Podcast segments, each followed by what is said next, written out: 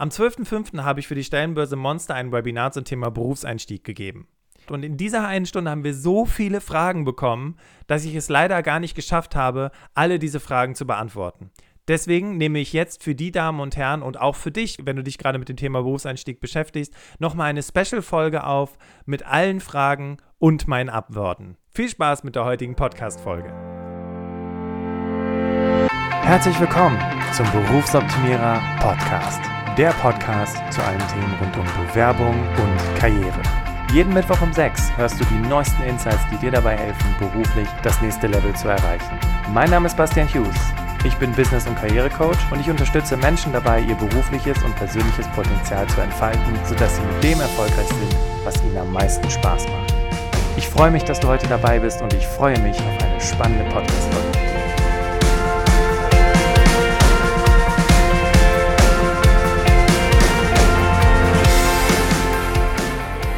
Bevor wir einsteigen und darüber sprechen und die Dinge beantworten werden, die dich beschäftigen, ganz kurz was zur Struktur, damit du auch weißt, okay, wie ist die heutige Podcast-Folge aufgebaut. Also zuallererst sprechen wir natürlich über deine Fragen, weil das ist der Grund, warum du diese Podcast-Folge dir anhörst. Dann habe ich zum Ende der Fragen Empfehlungen zu Podcast-Folgen, die du dir anhören kannst, um diese Sachen nochmal zu vertiefen. Im nächsten Abschnitt sprechen wir über konkrete Services, die ich von Berufsoptimierer anbiete, wenn du noch weitere Fragen hast, wenn du irgendwelche Unterstützung brauchst. Und dann sind wir im Prinzip am Ende der Podcast-Folge angekommen. Und damit du schon mal weißt, um was es heute gehen soll beim Thema Berufseinstieg, wir sprechen über das Thema Bewerbungsunterlagen, Vorstellungsgespräche, Assessment Center, Bewerben in Zeiten von Corona, Berufseinstieg und Umgang mit Absagen. Es sind eine ganze Menge Themen und deswegen lasst uns nicht mehr Zeit verlieren. Legen wir los. Noch ein kleiner Hinweis. Alle Fragen, die ich jetzt beantworte, findest du natürlich auch nochmal in den Show Notes, sodass du ungefähr an den Punkt springen kannst, wo die Frage kommt, die dich interessiert und du dir dann direkt die entsprechende Antwort ziehen kannst. Die erste Frage ist von Yasemin. Und Yasemin hat folgende Frage. Ich wurde zu einem Bewerbungsgespräch für einen Job eingeladen, bei dem Berufserfahrung vorausgesetzt wurde. Die Tatsache, da ich trotz nur wenig Erfahrung eingeladen wurde, heißt ja, dass sie dennoch Interesse hatten. Im Gespräch wurde ich jedoch nach meinem Empfinden sehr klein gemacht. Aller, ja, was haben Sie denn überhaupt schon gemacht? Es war also sehr provokant. Meine Frage ist nun, wie reagiere ich da richtig? Gerade als Frau habe ich das Gefühl, dass man schnell zickig oder überheblich wirkt, denn ich denke, an sich sollte man sich ja nicht klein machen lassen. Also, wenn du das Gefühl bekommst, dass die eher so tun, so, ja, was haben sie denn schon vorzuweisen, sie können ja nichts, also dass die eher so ein bisschen, dass sie selber überheblich sind, so wie du das gerade ansprichst, Jasmin, dann würde ich vielleicht auch einfach mal ganz konkret fragen, warum die dich überhaupt eingeladen haben. Weil im Grunde genommen Unternehmen und laden ja Menschen nur dann ein, wenn sie davon überzeugt sind, dass die Bewerbungsunterlagen überzeugt haben. Ja, also du wirst nur aus diesem Grund zum Vorstellungsgespräch eingeladen. Nicht aus Langeweile, nicht aus Mitleid, nicht aus, wir haben gerade nichts Besseres zu tun, sondern du hast mit deinen Bewerbungsunterlagen überzeugt. Und das solltest du auf jeden Fall auch als Argument anbringen, um zum Beispiel zu sagen, wissen Sie, ähm, ich habe das Gefühl, dass Sie nicht so ganz von mir überzeugt sind. Warum haben Sie mich denn schließlich eingeladen? Das ist allerdings eine sehr gewagte Frage und je nachdem, auf was für eine Stelle du dich bewirbst und wie viel ja, Angebote du schlussendlich bekommst oder wie viel, zu wie vielen Vorstellungsgesprächen du eingeladen wirst, kannst du es dir leisten oder nicht. Ne? Also sprich, wenn das dein allererstes Vorstellungsgespräch ist, wäre ich dann noch vorsichtig. Wenn du aber viel Rückmeldung bekommst, klar, dann kannst du dich auch mal trauen, bei einer Firma, die dich jetzt nicht so krass überzeugt, einfach mal äh, sowas zu fragen. Dann würde ich empfehlen, dass du deine Kompetenzen die du ja erworben hast, anhand von Beispielen, ich nenne sie Erfolgsstories, nochmal hervorhebst. Also wenn da kommt, so, so, wenn da sowas kommt wie, naja, was haben sie denn schon überhaupt gemacht? Dann solltest du genau wissen, okay, um was für Kompetenzen geht es in diesem konkreten Job? Das kannst du ja der Stellenausschreibung entnehmen und vielleicht auch noch herausfinden, indem du dich mit anderen Menschen darüber austauscht. Und dann solltest du gucken, welche Kompetenzen, die du bereits hast oder Erfahrungen, die du vielleicht durch Praktika gemacht hast, decken sich mit den Aufgaben der Position. Weil ganz wichtig, im Vorstellungsgespräch geht es ja nicht mehr um die Anforderungen, weil die hast du ja schon signalisiert über deine Bewerbungsunterlagen, sondern darum, ob du die Aufgaben bewältigen kannst.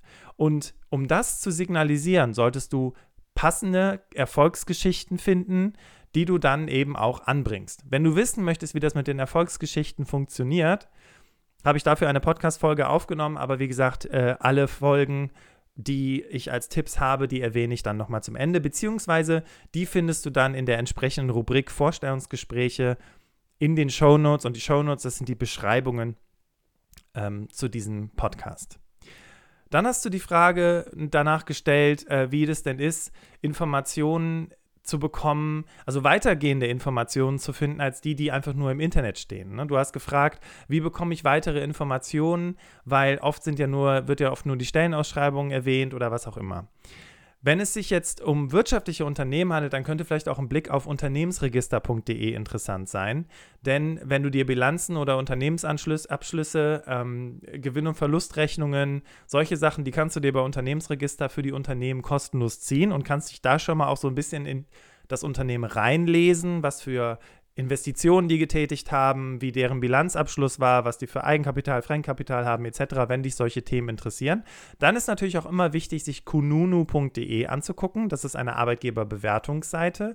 Oder eben Glassdoor. Also Glassdoor wie Englisch Glastüre, G-L-A-S-S-D-O-R.de.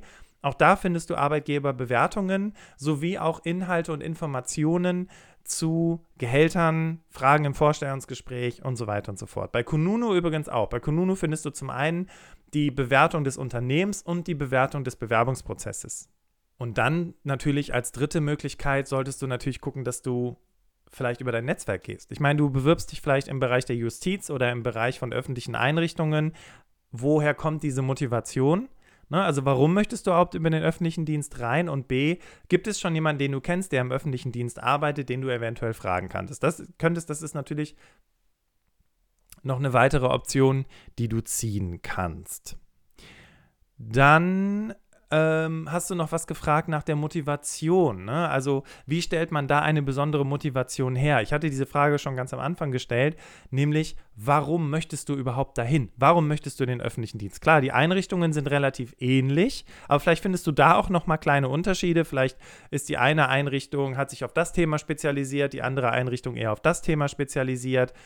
So kannst du vielleicht schon ein paar Unterschiede rausarbeiten und dann aber auch wieder die Frage, echte Motivation, was interessiert dich denn überhaupt? Und vor allem, wenn du ganz am Anfang deiner Karriere stehst, dann ist die Motivation wesentlich wichtiger als die Kompetenz, weil die wollen ja wissen, okay, hast du wirklich Lust bei uns zu arbeiten oder suchst du nur irgendeine Ersatzlösung?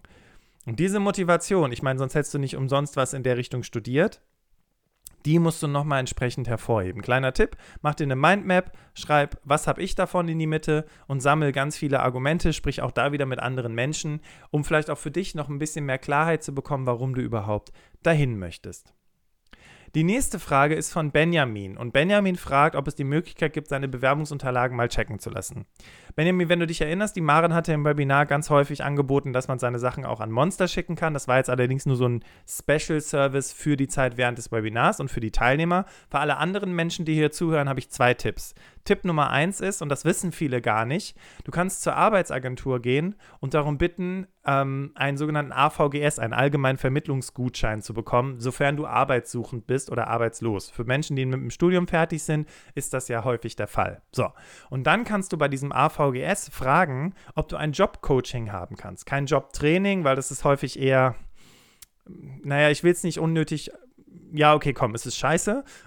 Deswegen ähm, solltest du äh, lieber gucken, dass du ein Job-Coaching bekommst, weil es ist individueller. Äh, es gibt wirklich Institutionen, die sich darauf spezialisiert haben, Menschen, äh, die bei der Arbeitsagentur gelistet sind, entsprechend zu unterstützen durch Jobcoachings. Und das Coole ist, du zahlst für dieses Jobcoaching überhaupt gar nichts, denn es wird von der Arbeitsagentur übernommen.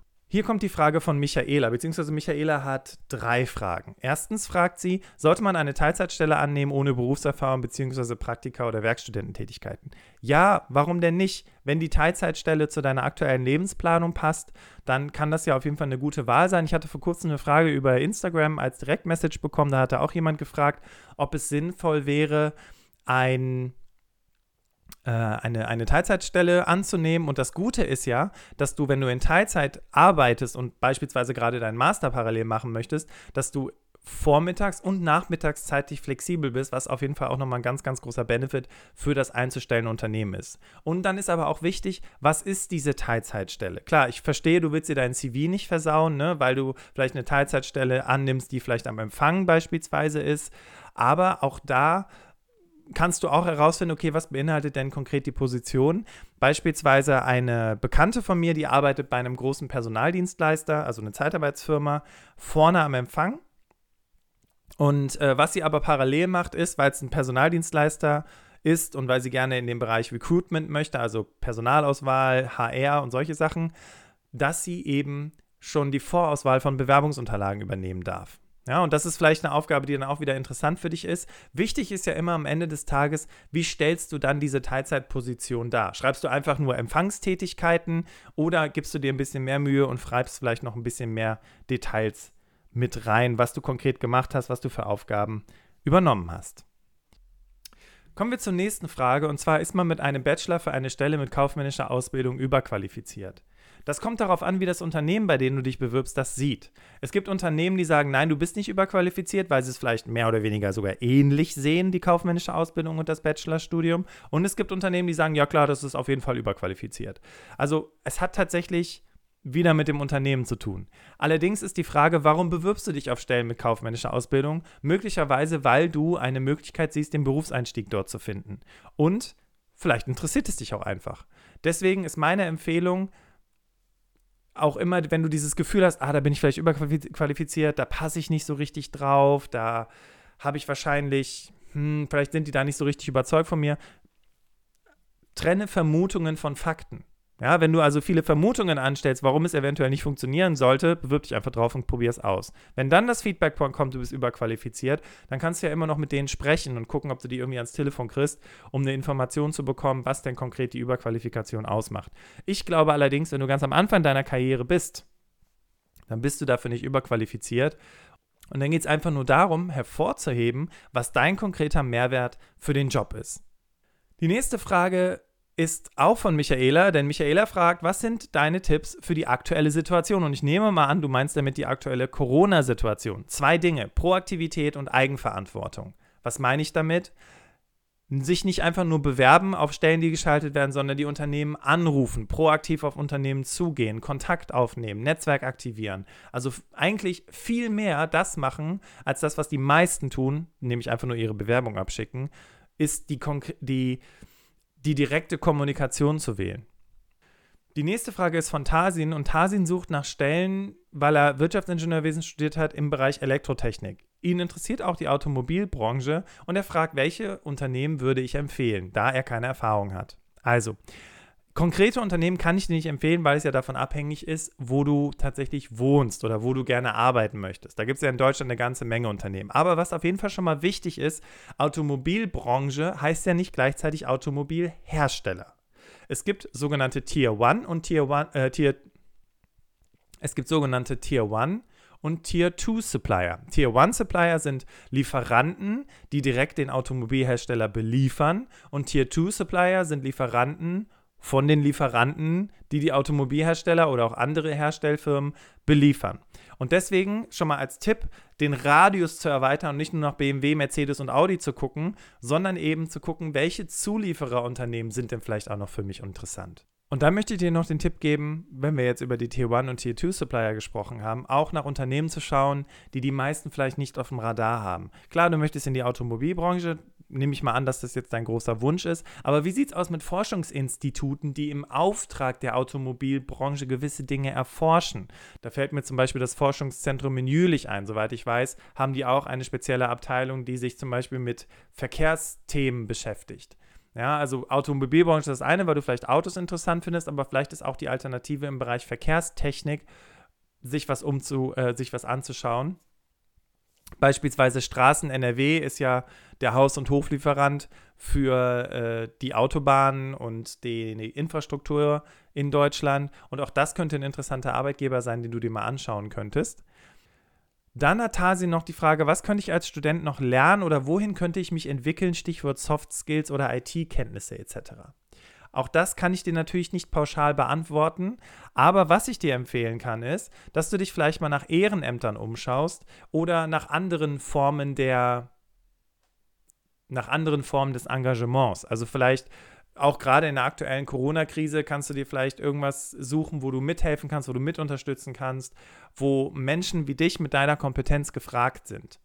Und dann ist es nur noch wichtig, dass du diese konkreten Kenntnisse entsprechend hervorheben kannst. Und ich hatte ja schon zu Beginn der Folge bei der ersten Frage äh, von Jasmin gesagt, dass du dann das in Form von Erfolgsgeschichten darstellen sollst. Vielleicht noch ein kleiner Hinweis an der Stelle. Eine Klientin von mir, die Julia, die hatte Jura studiert und hat während ihres Jurastudiums für die Bahnhofsmission gearbeitet und sich da eben um die Menschen gekümmert. Und als wir im Coaching zusammengearbeitet haben, haben wir eben auch darauf geachtet, okay, wie stellen wir jetzt diese Kompetenz auch nach vorne? Was, warum ist sie eine bessere Juristin als andere aufgrund dieser Erfahrung? Und genauso ist es bei dir, warum bist du ein besserer Wirtschaftsingenieur als andere aufgrund dieser Erfahrung? Diese Frage kannst du dir dann stellen, wenn du dann entsprechende Ehrenämter gefunden hast, die dazu passen könnten. Und dann hast du noch eine Frage, Tarsien, ob Praktika- oder Werkstudentenstelle besser oder geeigneter ist.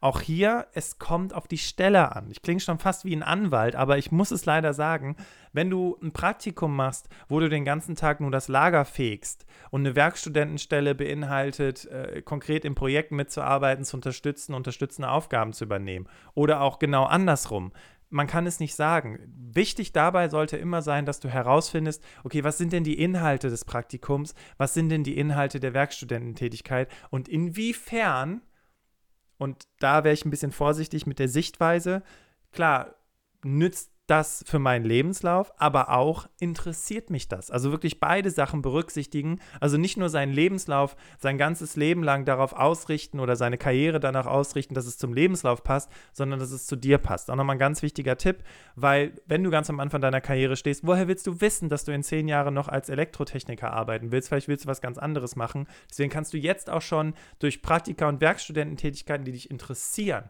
einfach ausprobieren und ein besseres Verständnis dafür bekommen, was denn für dich von Relevanz ist. Dann habe ich hier eine Frage von Lise. Wie geht man mit Fragen im Bewerbungsgespräch um, die man nicht beantworten kann aufgrund von fehlender Berufserfahrung? Beispielsweise in welchem Bereich siehst du dich? Das versuche ich doch mit meinem ersten Job herauszufinden. Lise, die Frage, die du stellst, da geht es so vielen Menschen so. Und das ist leider das Problem, wenn Personaler sich nicht darauf einstellen können, ob sie einen Berufseinsteiger vor sich sitzen haben oder ob sie einen Berufserfahrenen vor sich sitzen haben. Weil natürlich, dies versuchst du mit dem ersten Job herauszufinden, was zu dir passt. Und ähm, du kannst ja gar nicht wissen, welche Bereiche es im Unternehmen gibt, weil du ja, wie gesagt, ganz am Anfang deiner Karriere stehst.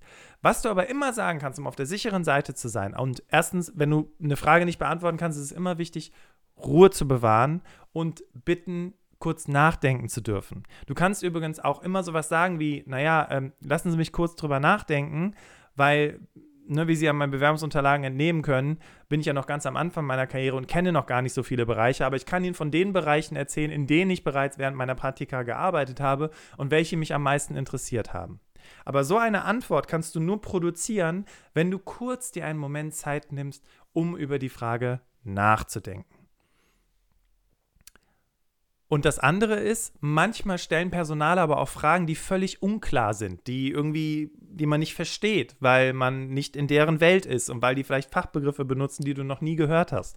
Achtung, nicht die typische BWLer-Krankheit und ich darf es BWLer-Krankheit nennen, weil ich selber BWLer bin und ich weiß, wir neigen dazu, nicht einfach zu allem Ja und Amen nagen und so tun, als würdest du es verstehen und versuchen, während du die Antwort findest, einfach rumzulabern, bis du die Antwort gefunden hast, es dann zu beantworten, sondern sag einfach sowas wie, Entschuldigung, ich glaube, ich habe die Frage nicht richtig verstanden. Können Sie das bitte nochmal konkretisieren? Trau dich auch das zu machen, weil auch das zeigt natürlich Selbstbewusstsein und Authentizität, weil wenn du die Frage nicht verstanden hast, hast du die Frage nicht verstanden. Und dann ist es auch nicht dein Job, dir irgendwas auszudenken und zu vermuten, das könnte als Antwort passen, sondern wirklich klar zu sein und zu wissen, was die von dir wollen. Und wenn du gar keine Ahnung hast, dann ist es übrigens auch immer besser, es zuzugeben, als auch da wieder BWLer-Krankheit rumzulabern, rumzulabern, rumzulabern, um irgendwie zu einem Ergebnis zu kommen. Dann kommt die nächste Frage von Florian. Und Florian sagt, er hat einen Branchenwechsel vollzogen oder muss einen Branchenwechsel vollziehen, weil er aus Stuttgart umgezogen ist nach Hamburg. Ja, und er hat viele Innen- und Auslandspraktika bei Automobilherstellern gemacht und hat dadurch natürlich sehr viel Erfahrung im Bereich Automotive. Und natürlich, in Hamburg gibt es nicht viel Automotive. Und jetzt ist seine Frage, welche Tipps hast du für den Wechsel? Weil jeder fragt, warum er nicht weiter im Bereich Automotive arbeiten möchte. Im Grunde genommen, Florian, hast du dir die Frage selbst beantwortet. Es gibt kein Automotive in Hamburg oder kaum, deswegen bewerbe ich mich in anderen Branchen oder muss mich nach anderen Branchen umsehen oder beziehungsweise möchte mich nach anderen Branchen umsehen. Dann hast du aber noch was gesagt, das möchte ich gerne ein bisschen konkretisieren und denk da mal bitte drüber nach. Was heißt, jeder fragt, warum nicht weiter Automotive? Sind das Personaler, die dir diese Frage im Vorstellungsgespräch stellen? Oder ist es dein Umfeld, das halt sagt, Mensch, Florian, du hast doch immer in Automotive gearbeitet. Warum machst du nicht weiter Automotive? Liegt doch total auf der Hand. Wenn das der Fall ist, kannst du das sowieso knicken, weil diese Menschen, ähm, klar, die wollen dir nur helfen, aber sie können deine Situation nicht richtig verstehen und vielleicht wissen sie zum Beispiel auch nicht, dass es in Hamburg einfach auch kein Automotive gibt. Dann auf der anderen Seite Thema Tipps für den Wechsel oder Wechselmotivation. Argumente sammeln für die Motivation. Ja, wenn du also in einer anderen Branche bist und du hast bisher in der Automobilbranche Praktika gesammelt, könntest du erstmal gucken, welche Branchen sind ähnlich zur Automobilbranche. Ne? Könntest nach Maschinenbau gucken, nach Elektrotechnik, weil sich diese Sachen ja auch überall in der Automobilbranche vereinen. Ne? Und kannst dann eben sagen, naja, ich habe in der Automobilbranche bisher Erfahrung gesammelt im Bereich Elektrotechnik, sage ich jetzt mal. Und äh, Elektrotechnik findet sich ja auch in Ihrem Unternehmen wieder. Und das ist eben der Grund, warum ich da eine sinnvolle Fortführung meiner Karriere sehe. Du kannst aber auch überlegen, was motiviert bzw. interessiert dich wirklich ganz konkret an diesem Job oder an diesem Unternehmen oder an dieser Branche. Ja, auch da nochmal konkret deine Motivation herauszuarbeiten. Denn, und das ist noch eine andere Vermutung, die ich habe, weil du sagst, mh, hm, alle fragen mich immer, warum ich nicht in Automotive bleibe. Vielleicht neigst du aber auch dazu, im Vorstellungsgespräch ja so ein bisschen ja, in Erinnerungen zu schwelgen. Weißt du, ja, in der Automobilbranche haben wir das immer so und so gemacht und das war immer so und so und in der Automobilbranche habe ich das so und so gelernt. Das ist so ähnlich, wie wir Menschen lange für ein Unternehmen gearbeitet haben und dann den Job wechseln und ständig von der alten Firma reden. Oder wenn du eine neue Frau kennenlernst und du deiner neuen Freundin ständig davon erzählst, wie es in der Ex-Beziehung gewesen ist und was da besser oder schlechter war. Dadurch bekommt dein, ein, dein Gegenüber den Eindruck, dass du noch in der alten Sache dranhängst. Und dann fragt man sich zurecht, ja, warum geht er denn nicht weiterhin in die Automotive-Branche? Also hier frag dich mal, vielleicht hast du da auch noch ein Thema mit, ne? vielleicht willst du unbedingt in die Automotive-Branche, vielleicht ist es das, was du immer wolltest und musst jetzt in den sauren Apfel beißen. Dann haben wir aber ein anderes Thema, dann, ja, also müssten wir uns nochmal unterhalten, weil dann ist die Frage, wie können wir eine Lösung finden, sodass auch du am Ende des Tages damit zufrieden bist. Weil wenn es dein innigster Wunsch ist, in der Automobilbranche zu arbeiten, dann wirst du, dann kannst du dir so viel einreden und so viel Motivation finden für andere Sachen, wie du willst, aber dann ist es nicht mehr authentisch, weil du willst das ja eigentlich gar nicht. Deswegen auch da nochmal, stell dir nochmal konkret die Frage, ist es so, hängst du eigentlich noch dran und willst unbedingt auch in der Automobilbranche arbeiten oder ist es dir völlig egal, aber dann musst du wirklich echte Argumente finden für deine Motivation eben auch dort zu arbeiten. Dann kommt eine Frage von Ulf rein und Ulf fragt, wie bekomme ich mehr Feedback zu meinen Bewerbungen? Erster Tipp, anrufen. Ich habe damals mal ein Interview mit einem Bekannten von mir aufgenommen, der äh, nach jeder Absage die Firma angerufen hat und nach Feedback gefragt hat. Und mein Tipp ist das auch für dich. Ruf an, frag nach, um Feedback zu deinen Bewerbungen zu bekommen.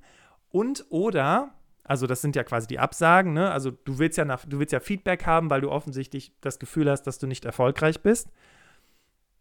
Und dann ist aber ganz wichtig, wenn du anrufst, dass du natürlich viel Wertschätzung entgegenbringst. Ja, also ja, ich weiß, Sie haben nicht so viel Zeit, aber ich habe nur zwei, drei Fragen. Können Sie ganz kurz, haben Sie da ganz kurz Zeit für? Äh, Würde nur kurz wissen wollen, woran es gelegen hat bei meinen Bewerbungen. Äh, ich habe die und die Stelle hatte ich mich drauf beworben. Also, ne, machst dem Telefon, dem, dem äh, Gesprächspartner so einfach wie möglich und vielleicht kriegst du ihn wirklich dahin, dass er sich zwei, drei Minuten Zeit nimmt. Ne? Wie Sie wissen, ich stehe noch ganz am Anfang, ich weiß nicht, was man besser machen kann, was sind Ihre Tipps? So in der Richtung. Und dann ist mein ganz großer Tipp, am Ende der Podcast-Folge erwähne ich nochmal Tipps zu Bewerbungsunterlagen und was du da nochmal besser machen kannst. Und vielleicht kommt da nochmal für dich so ein kleiner Game Changer rein. Und dann, klar, kannst du uns natürlich auch fragen, ob wir das entsprechend für dich machen können. Das ist ein Service von Berufsoptimierer. Ähm, findest du aber die Informationen nochmal am Ende der Folge. Und dann kannst du dir auch nochmal Feedback zu deinen Bewerbungen einholen. Und ähm, noch ein wichtiger Tipp, den ich dir mitgeben möchte: Feedback zu deinen Bewerbungen ist immer gut. Und weißt du, wenn du mich fragst, dann gebe ich dir Feedback. Fragst du den nächsten Coach oder Berater, gibt er dir wieder anderes Feedback. Und wenn du zehn Coaches fragst, kriegst du elf Antworten. Mein Tipp ist immer: Nimm deine Bewerbungsunterlagen Drück sie jemand in die Hand, bitte ihn, dass er sich das 60 Sekunden anschaut, weil mehr Zeit lassen sich Personaler im Schnitt nicht. Nimm die Unterlagen weg und frag jetzt nicht nach Feedback, so im Sinne von, und was denkst du? Sondern überlege dir fünf konkrete Fragen. Sowas wie, ähm, was, was, erkennst du aus dem Lebenslauf, was die Person studiert hat? Äh, wie viele Jahre Berufserfahrung hat die Person? Was für konkrete Kompetenzen hat die Person? Ähm, was für Praktika hat sie gemacht? Und wenn du die Person in abschließenden zwei bis drei Sätzen beschreiben würdest, wie würdest du sie beschreiben? Und diese Informationen sammelst du von unterschiedlichen Menschen, weil nur dann weißt du, ob deine Bewerbungsunterlagen wirklich ankommen. Weil du möchtest ja nicht in Schönheit sterben und die perfekten Bewerbungsunterlagen machen, sondern, oder auch, sondern du möchtest auch, dass deine Botschaft ankommt, dass du eingeladen wirst zum Vorstellungsgespräch. Deswegen machst du ja Bewerbungsunterlagen, ja? Und deswegen ist mein Tipp, hol dir erstmal von anderen das Feedback und nicht, na, was denkst du, sondern konkrete Fragen stellen, nachdem die sich die Bewerbungsunterlagen angeguckt haben, um zu wissen, was bleibt hängen. So arbeiten übrigens auch Marketingmenschen, wenn sie irgendwelche Kampagnen kreieren und testen wollen, bleibt das, was sie sich überlegt haben, bei den Menschen im Kopf, weil nur darum geht es bei deinen Bewerbungsunterlagen, weil erst dann wirst du eingeladen, wenn dein Gegenüber das verstanden hat und wenn er verstanden hat, okay, hier ist der Mehrwert, die Person lade ich zum Vorstellungsgespräch ein. Jetzt habe ich eine Frage von Moritz. Und Moritz fragt, ich habe mit abgeschlossenem Master leider noch keinerlei Erfahrung, nicht mal Praktika. Und ohne Immatrikal schwieriges Wort, ohne Immatrikulation sind Praktika nun auch schwierig zu bekommen. Es scheint mir, als ob viele meiner Bewerbungen erst mal nicht durch den Algorithmus kommen. Und welche Strategie würdest du empfehlen? Massenhaft bewerben, gegebenenfalls Ansprüche runterschrauben oder eventuell nochmal immatrikulieren und ein Praktikum machen? Oder sogar ein Praktikum, das nicht ganz zu meinen Plänen passt. Mir graut es vor einem anspruchslosen Job, aber ich befürchte, das durch meinen Lebenslauf nicht zu bekommen, was meinen Fähigkeiten und Interessen entspricht. Moritz, Ganz wichtiger Hinweis, den Algorithmus, da sind wir noch sehr weit von entfernt. Der Algorithmus ist in den meisten Fällen ein Praktikant, ein Azubi, eine ähm, Werkstudentin oder eine Assistenz oder sonst irgendjemand, der deine Bewerbungsunterlagen als allererstes checkt. Wenn du dich auf eine Stelle bewirbst, dann bewirbst du dich darauf, weil du ja selber schon mal davon überzeugt bist, dass du auf den Job passt. Das Einzige, was du jetzt nur noch tun musst, ist, es für, und ich sage es wirklich, und man mag es mir verzeihen, für Dumme so erstellst, dass quasi ein dressierter Affe erkennen kann, dass das, was in der Stellenausschreibung steht, auch in deinen Bewerbungsunterlagen drinsteht. Ja, also dass man das wiederfindet, dass man sagen kann, okay, äh, wir brauchen jemanden, der hat ein BWL-Studium, BWL-Studium hat er. Wir brauchen jemanden, der hat Erfahrung im Bereich SAP, ja, SAP hat ein Praktikum gesammelt. Also weißt du so, dass du halt wirklich nur die Bewerbungsunterlagen gegenüberstellst. Ich habe gerade in der Frage zuvor ähm, bei Ulf äh, von den äh, 60-Sekunden-Checks gesprochen. Ja, auch hier kannst du den Test machen und zu gucken, was bleibt überhaupt hängen. Und vor allem, ist mein Gegenüber denn überhaupt überzeugt, dass ich den Job kann? Also deswegen, wie gesagt, ein Algorithmus, der deine Bewerbung ausfiltert, den gibt es noch nicht, soweit sind die meisten Firmen noch gar nicht, weil es hängt von so vielen Komp äh, Themen ab, dass der Algorithmus funktioniert. Und da muss er auch noch die unterschiedlichen Formate kennen, die unterschiedlichen Dokumente kennen, muss erkennen, wo artverwandte Begrifflichkeiten hinterstecken. Das mit dem Algorithmus ist erstmal Quatsch. Also wer dir das erzählt, mein Geschäftspartner ist Entwickler von Bewerbermanagementsystemen und forscht selber an Algorithmen und er sagt, wir sind noch so weit davon entfernt. Also ganz ehrlich, äh, da kannst du dich erstmal entspannt zurücklehnen. Da sitzen immer noch Menschen. Ja, und selbst wenn es einen Algorithmus gibt, auch das ist nicht so weit ausgereift. Man setzt immer noch Menschen dran, die das überprüfen. Und das einfach auch nochmal für alle anderen, die hier zuhören und immer was von irgendwelchen dämlichen Algorithmen hören. Die Dinge sind noch nicht ausgereift. Es dauert noch, weil da so eine krasse ähm, künstliche Intelligenz hinterliegen muss, die das wirklich alles erkennt und herausliest. Das ist bisher nur experimentell. Das schon mal ganz am Anfang und das ist mir ganz wichtig, deswegen habe ich dem Ganzen jetzt auch so viel Zeit gewidmet. Dann auch da nochmal, ist der Mehrwert zu erkennen? Wenn der Mehrwert nicht erkennbar ist, dann lade ich dich nicht ein. Und die Frage zum Thema Ansprüche. Worauf bewirbst du dich denn? Wenn du sagst, Ansprüche runterschrauben, Angst vor einem Job, der anspruchslos ist. Woher willst du das wissen, ob ein Job anspruchslos ist, wenn du bisher noch nicht einmal Praktika gemacht hast oder sonst keine Berufserfahrung gesammelt hast?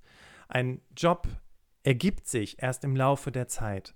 Das bedeutet, ob der Job anspruchslos ist. Das kann sein, dass das am Anfang so ist, weil du aber auch noch ganz am Anfang stehst und einfach keine Erfahrung hast. Aber mit der Zeit wächst du ja in deine Aufgaben herein, bekommst immer mehr Verantwortung übertragen und plötzlich ist der Job nicht mehr so anspruchslos, sondern eben anspruchsvoll. Aber du wächst natürlich mit deinen Aufgaben. Und ganz ehrlich, als Arbeitgeber, wenn, ich, wenn sich jemand bei mir bewirbt, ohne Praktika, ohne sonstige berufliche oder praktische Erfahrung, Natürlich gebe ich dem erstmal ganz einfache Aufgaben, damit er erstmal merkt, okay, das habe ich in der Theorie gelernt, so sieht es in der Praxis aus, damit er sich langsam da reinfindet. Also hab keine Angst vor einem anspruchslosen Job und vor allem, du stehst ganz am Anfang deiner Karriere, ey, du hast noch so viel Zeit, verschiedene Jobs auszuprobieren. Wichtig ist ja, wie du es ja auch in deiner Frage sagst, erstmal einen konkreten Einstieg zu finden. Und deswegen mein Tipp, schau einfach, was dich interessiert, was dich anspricht und bewirb dich drauf und vor allem stell deinen Mehrwert her heraus. Und noch ein Tipp, wenn du bisher keine Praktika gemacht hast, dann liegt das vielleicht auch daran, dass du auch im akademischen Umfeld bleiben möchtest.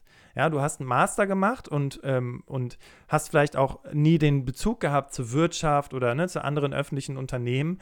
Dann ist es vielleicht gar nicht so verkehrt, auch nach Forschungsinstituten zu schauen. Forschungsinstituten, die halt schwerpunktmäßig akademisch geprägt sind, und auch da kannst du den ersten Einstieg wagen. Und Forschungsinstitute, hm, da gibt es ja dieses interessante Startup, zum Beispiel Ego, das in Aachen sitzt.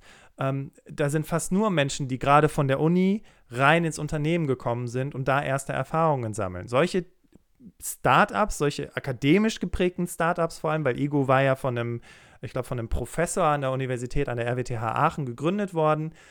Solche Unternehmen nehmen natürlich reine Akademiker ohne bisher praktische Erfahrung in anderen Unternehmen sehr gerne. Ich sage nicht, dass Ego das macht, ich sage aber, dass solche Unternehmen das gerne machen. Oder beispielsweise DeepL, D-E-E-P-L. DeepL ist ein Unternehmen, das eine Sprachsoftware dabei ist zu entwickeln, verschiedene Algorithmen, die äh, ganz einfach Dinge übersetzen kann. Und DeepL ist auch ein universitäres Projekt, ein universitäres Start-up, äh, das im Ruhrgebiet sitzt, die auch häufig stark akademisch geprägte Menschen suchen. Also du brauchst nicht zwingend die Berufserfahrung haben. Wenn du gar kein Interesse daran hast, in die Wirtschaft zu gehen, dann kannst du eben auch nach solchen Unternehmen schauen.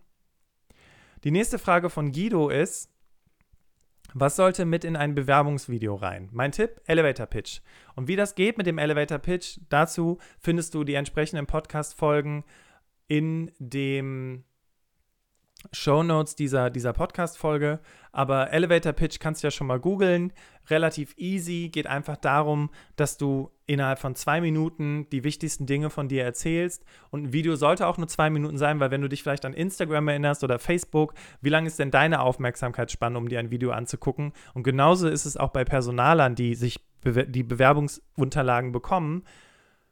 Und dann könntest du genau das auch in ein Bewerbungsvideo mit reinbringen. Die nächste Frage ist von Maximilian. Wie geht man am besten vor, wenn man an einem Job interessiert ist, aber selbst unsicher ist, ob man den Aufgaben gewachsen ist? Mein Tipp, als allererstes am Selbstwert arbeiten. Weil wenn du dich für einen Job interessierst, du weißt nicht, ob du dem auf, den Aufgaben gewachsen bist. Und auch das wird sich im Laufe der Zeit herausstellen. Im Grunde genommen ist man auch bei einem Jobwechsel grundsätzlich nie so richtig den Aufgaben gewachsen, weil es immer was anderes ist. Es ist eine andere Firma, es sind andere Kollegen, du musst dich erstmal beweisen, es ist ein anderes Netzwerk, sind eventuell andere Systeme, andere Prozesse. Also im Grunde genommen ist es immer ein Neustart, wenn du eine Firma wechselst. Und deswegen, ne, erstmal, ich stelle mich jetzt gerade bewusst aufrecht hin, Thema Selbstwert, der Job ist eine Nummer zu groß für dich. Ganz ehrlich, wenn du eingeladen worden bist zum Vorstellungsgespräch, dann hat jemand anders darüber entschieden, dass der Job nicht eine Nummer zu groß für dich ist. Und jetzt kommt ein nächster Tipp. Und zwar eine Klientin von mir, nennen wir sie Carla. Mit der Carla hatte ich letzte Woche Dienstag ein Coaching. Und Carla sagte zu mir, und Carla ist übrigens berufserfahren, ne, hat, glaube ich, 15 Jahre Berufserfahrung, und sagte zu mir, Bastian, ich glaube, der Job ist eine Nummer zu groß für mich. Ich glaube, ich sage das Gespräch ab. Und dann haben wir daran gearbeitet, erstmal an der Frage, was heißt denn eine Nummer zu groß für mich? Was heißt denn den Aufgaben nicht gewachsen sein? Und du hast ja die Drei-Spalten-Matrix im Podcast, äh, Quatsch, im äh, Webinar kennengelernt. Und mit der Drei-Spalten-Matrix erarbeitest du ja in der dritten Spalte konkret deinen Mehrwert für diese Position. Und genauso habe ich es mit der Carla gemacht. Und was ist passiert? Carla ist am Donnerstag ins Vorstellungsgespräch gegangen und hat am Tag darauf, am Freitag, direkt die Einladung zum Zweitgespräch bekommen. Und im Nachfeedback erzählte Carla mir, nö, eigentlich ist das gar keine Nummer zu groß für mich. Die kochen genauso mit Wasser und ich durfte feststellen, dass das sogar eine relativ interessante Position ist. Also du siehst, dieser Gedanke, das ist eine Nummer zu groß für mich. Ganz ehrlich, wenn dich jemand eingeladen hat zum Vorstellungsgespräch, ich sage es nochmal, dann nicht aus Mitleid, oder aus Langeweile, sondern aus der Überzeugung heraus, basierend auf deinen Bewerbungsunterlagen, dass du die richtige Person für den Job bist. Und jetzt will man einfach nur noch herausfinden, wie passt du ins Team, wie zeigen sich denn deine Kompetenzen im Berufsalltag, wie gehst du konkrete Probleme an.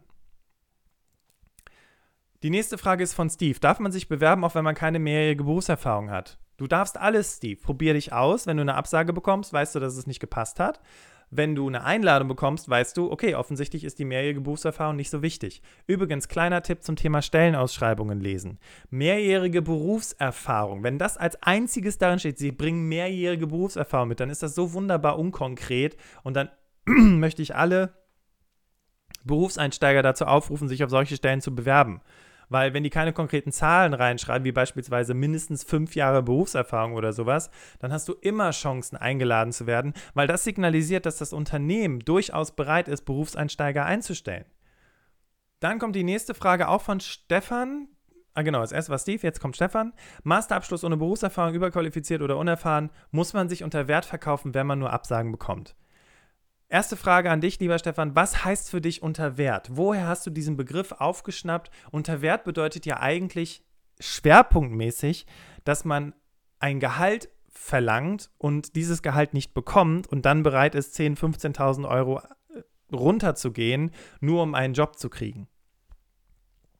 Unter Wert könnte aber nicht bedeuten, dass der Job vielleicht unter Wert ist, weil du weißt es ja noch nicht, wenn du ganz am Anfang deiner Karriere stehst, ob dieser Job wirklich unter Wert ist. Und ganz wichtig, ein Job entwickelt sich im Laufe der Zeit. Wenn du, also ich gebe dir ein Beispiel. Als ich als Recruiter angefangen habe bei meinem Arbeitgeber, da stand in meiner Stellenausschreibung drin, ich mache es jetzt mal ganz einfach, äh, Bewerbungsunterlagen lesen, Vorstellungsgespräche führen, Leute einstellen. Das stand in meiner Stellenausschreibung.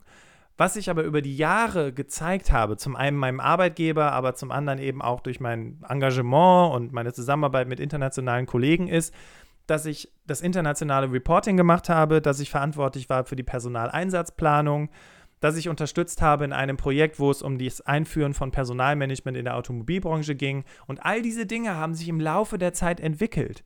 Was ich also damit sagen möchte, ist, dieses Unterwert einer Funktion ist vielleicht am Anfang so, aber es ist auch okay, weil wenn du am Anfang bist, ist es egal, ob du Master hast, ein Professor bist oder, oder oder, oder äh, einen Doktor hast oder nur einen Bachelor oder eine kaufmännische Ausbildung, wenn du noch nie richtig in der Firma gearbeitet hast, ist jede dieser Funktionen, die ich gerade erwähnt habe, ein absoluter Newbie. Und die Welt in der Theorie, also in deinem Studium, ist eine ganz andere Welt im Job. Und deswegen, jede von diesen Ausbildungen fängt bei Null an und sammelt erstmal Erfahrung im beruflichen Alltag. Und da gibt es eine ganze Menge Dinge, die anders sind. Deswegen unter Wert ist vielleicht nur am Anfang so, aber dann zeigst du nach und nach Engagement und Interesse und bringst dich in die Dinge ein und dann gibt man dir mehr Aufgaben und mehr Verantwortung und dann kriegst du eine Gehaltsanpassung und dann entwickelst du dich weiter. Und ganz ehrlich, du bist doch nicht gebunden bis ans Ende deiner Tage an diese Firma, bei der du dich damals beworben hast. Sammel Berufserfahrung, meinetwegen unter Wert, aber nach drei Jahren hast du dann verschiedene Erfahrungen gesammelt und dann geht es auch da wieder, so wie ich das die ganze Zeit sage, darum, deinen Mehrwert hervorzuheben und für den zukünftigen Arbeitgeber darzustellen, warum du der richtige oder die richtige Person für den Job bist. Die nächste Frage ist von Jonas und Jonas sagt, wenn eine Stelle für eine Berufsgruppe ausgeschrieben ist und im Text nach alternativen Ausbildungen oder Studiengängen gefragt wird, wie formuliere ich dann das Anschreiben? Ähm, wenn nach Alternativen gefragt wird, dann sind die ja offen für alles. Was ja im Umkehrschluss bedeutet, dass du rein theoretisch ähm, auch ja mit egal welcher Ausbildung dich bewerben kannst. Beim Einstieg deines Anschreibens geht es dann vielleicht also auch nur darum, dass du eine erfolgreich abgeschlossene Ausbildung bzw. ein erfolgreich abgeschlossenes Studium hast. Ein Einstiegssatz könnte folgendermaßen lauten: Mit einem abgeschlossenen Studium der Betriebswirtschaftslehre und einem Schwerpunkt in Marketing sowie erster Berufspraxis in den Branchen ABC oder in den Bereichen XYZ bewerbe ich mich in Ihrem Hause. So könnte es funktionieren. Und jetzt im zweiten Absatz solltest du aber dann auch deinen konkreten Mehrwert hervorheben, wenn du nicht die konkrete Ausbildung hast, aber was ist der Mehrwert für den Job aufgrund, dass du eine andere Ausbildung hast. Es geht immer nur um Mehrwert und Motivation. Das hat schon Professor Dr. Uwe Peter Canning herausgefunden. Professor an der Universität Osnabrück, Wirtschaftspsychologe, hat Personaler befragt, 600 Personaler an der Zahl und hat gesagt, hey, worauf achtet ihr? Und die Personaler haben gesagt, Mehrwert und Motivation. Deswegen sage ich das auch so oft.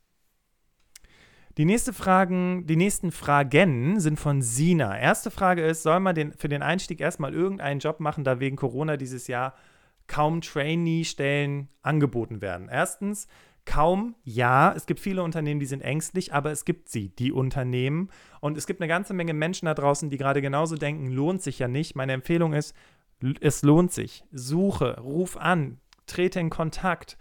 Unternehmen, die gerade nichts ausgeschrieben haben, ruf sie an, frage nach, wie sieht's aus? Ist zwar Corona, aber sucht, sucht ihr weiterhin Leute. Eine Freundin von mir, die für eine große deutsche Bank mit gelbem Logo arbeitet, ähm, hat mir letztens noch eine Sprachnachricht geschickt. Kannst du übrigens auch bei, äh, bei unserem Instagram-Kanal dir nochmal das entsprechende, die entsprechende Aufzeichnung angucken. Sie sagt, wir suchen Berufseinsteiger aus allen möglichen Bereichen. Händeringend, weil eine Sache muss dir sicher sein, Sina. Corona wir sind gerade in der Phase, uns daran zu gewöhnen. Das heißt, wir fangen auch nach und nach an, unsere Prozesse, unsere Arbeitsweise darauf anzupassen und damit zu leben. Wir sind anpassungsfähig. Das heißt, irgendwann wird auch der Bewerbungsprozess, ich sag mal, wieder auf einem normalen Level sein. Zum gegenwärtigen Zeitpunkt, da wir uns aber gerade im Gewöhnungsprozess befinden, die Jobs gehen weiter, die Aufgaben gehen weiter, die Projekte müssen abgeschlossen werden, die Umsätze müssen erreicht werden, die die amerikanischen oder die, die, die, die, die, ähm, hier Aktionäre den Unternehmen vorgegeben haben und so weiter. Also es geht weiter.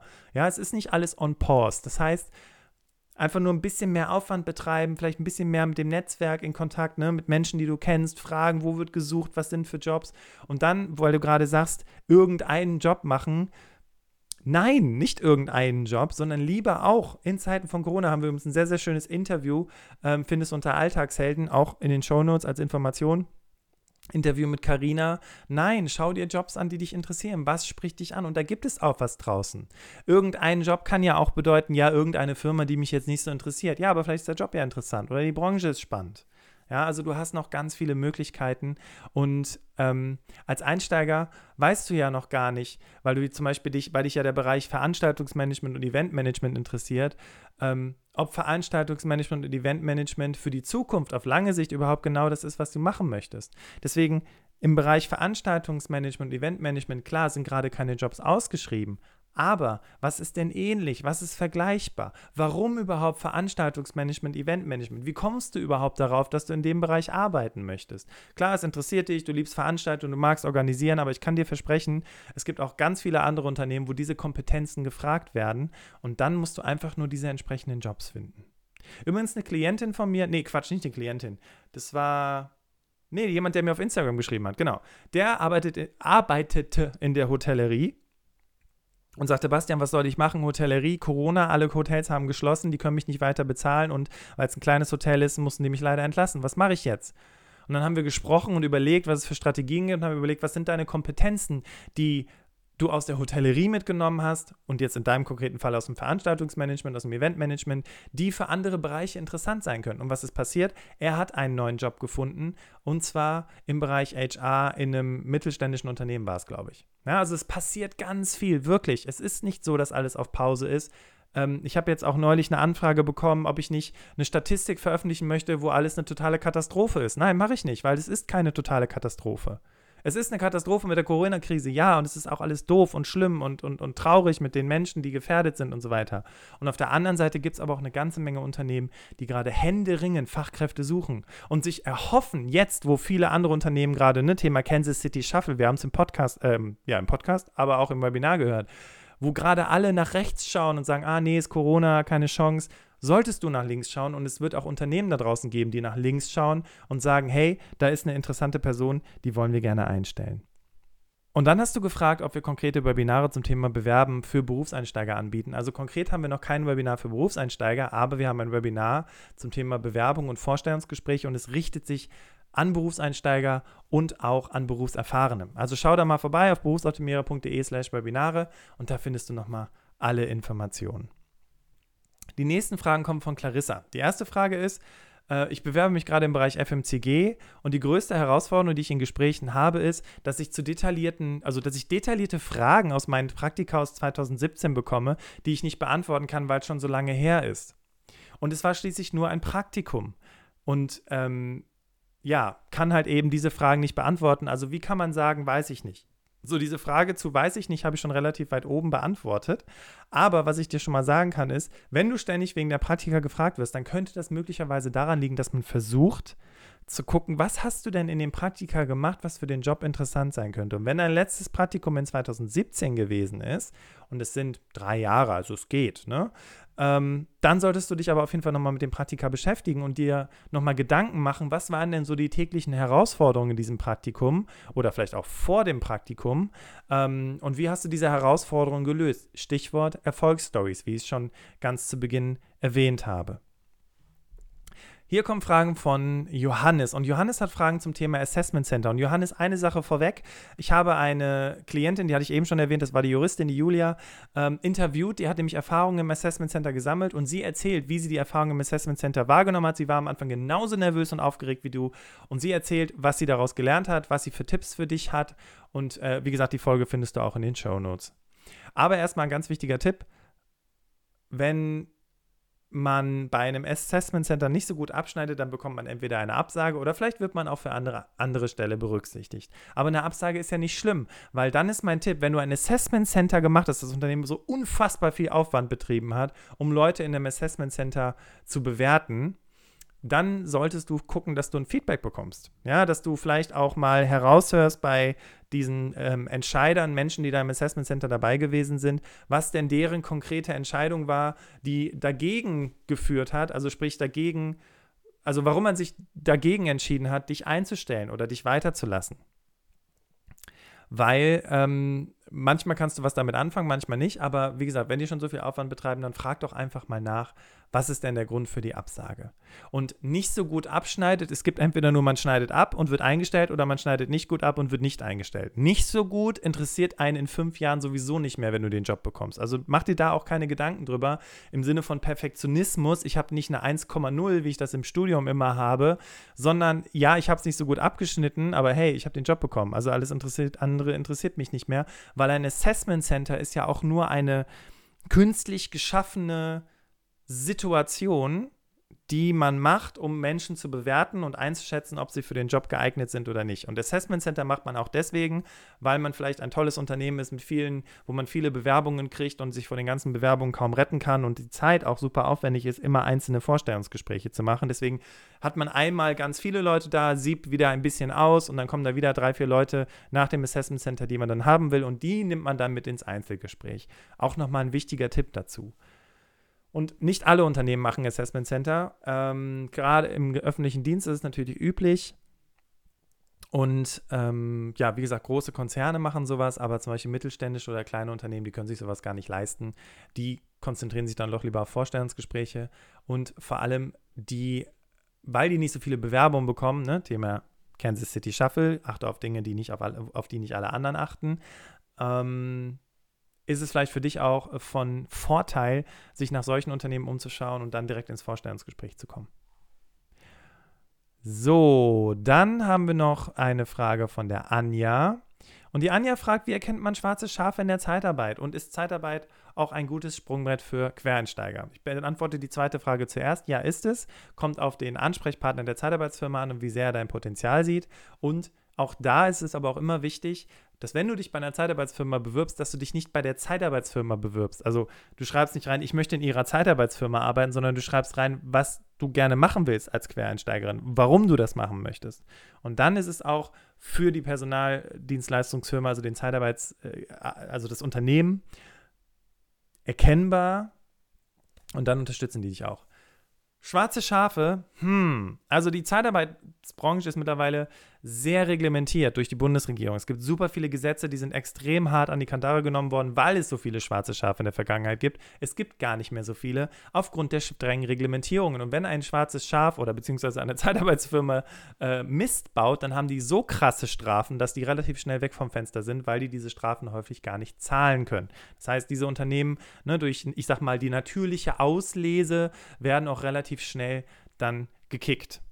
So, und deswegen was du aber machen kannst als Qualitätskriterium, ist eben zu gucken, okay, ähm, wie gut sind die informiert? Wie gut wissen die über den Auftraggeber oder das Unternehmen Bescheid, bei dem ich mich bewerben möchte?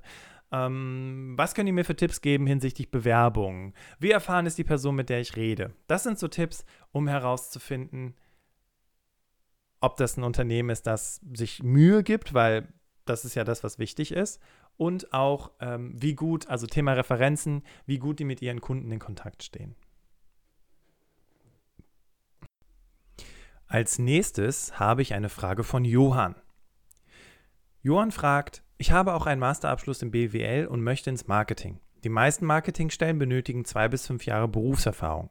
Habe im Studium nur theoretisches Wissen erlangt, leider keine praktische Erfahrung. Durch ein Praktika habe ich im Bereich Brand Events Erfahrung sammeln können. Wie kann ich dies am besten verkaufen?